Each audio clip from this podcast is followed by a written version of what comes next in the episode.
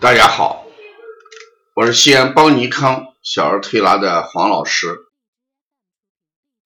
下面讲一个临床案例，就是尿床症伴随有多动症这种情况的一种调理。因为在临床上，小孩的尿床，我们通常的情况下有一种肾阳不足，像下肢冰凉，哎，孩子喝水多。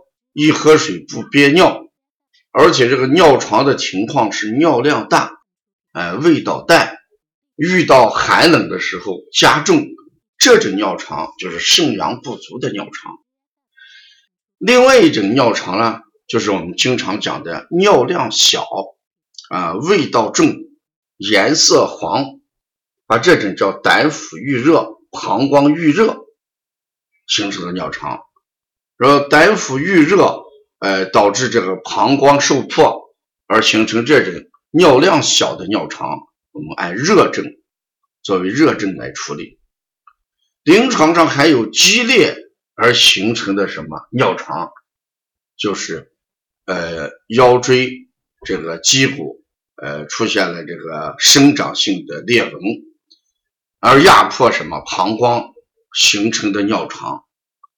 还有一种就是往往被我们忽视了的那种尿床，就是多动症患儿的尿床。因为多动症我们又叫什么？注意力缺陷症。它不光是表现在孩子动作上的多动，就是摸一摸，拉一翻一翻，跑来跑去，老是静不下心来啊，好动。他的所有动作是没有目的性，也不分场合性。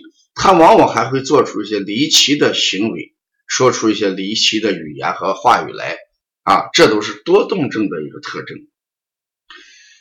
而这个多动症，它从中医这个角度来讲，应该是心主神明。如果心不能主神明的时候，就表现出多动的一些情况来。所以说，要从心怎么样，呃，令治。如果多动症，伴随着遗尿、尿床这种情况，我们如何给他做呃对症治疗？如果这个孩子尿床伴随着多动，而且这个多动的时候是以动作为主要的，叫静不下来，跑来跑去啊，做的动作让人匪夷所思。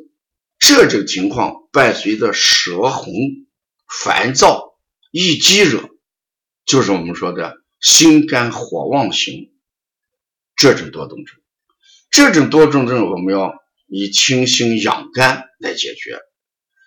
如果把这个心肝火旺这个情况解决之后，呃，这种尿床也会怎么样得到控制？还有一种多动症，他坐着不动。坐在沙发上不起来，啊，嗯，看电视也看不进去，自己也烦躁，做作业很慢，注意力不集中，听不清老师在讲什么。这种虽然不动而注意力缺陷，这种情况我们一般都认为是心脾两虚的多动症。那这种孩子如果尿床的话，我们也要从。哎，健脾养心来治疗，所以多动症伴随尿床这种情况，我们要根据多动症的类型来调，调好了多动症，这种尿床，哎，才能得到什么停止？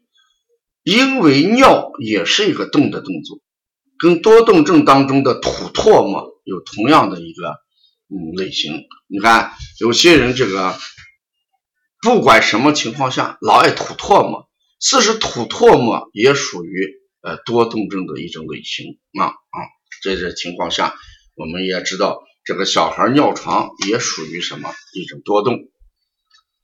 嗯，如果要了解更多的一些资讯啊，咱们可以加微信幺七七九幺四零三三零七，谢谢大家。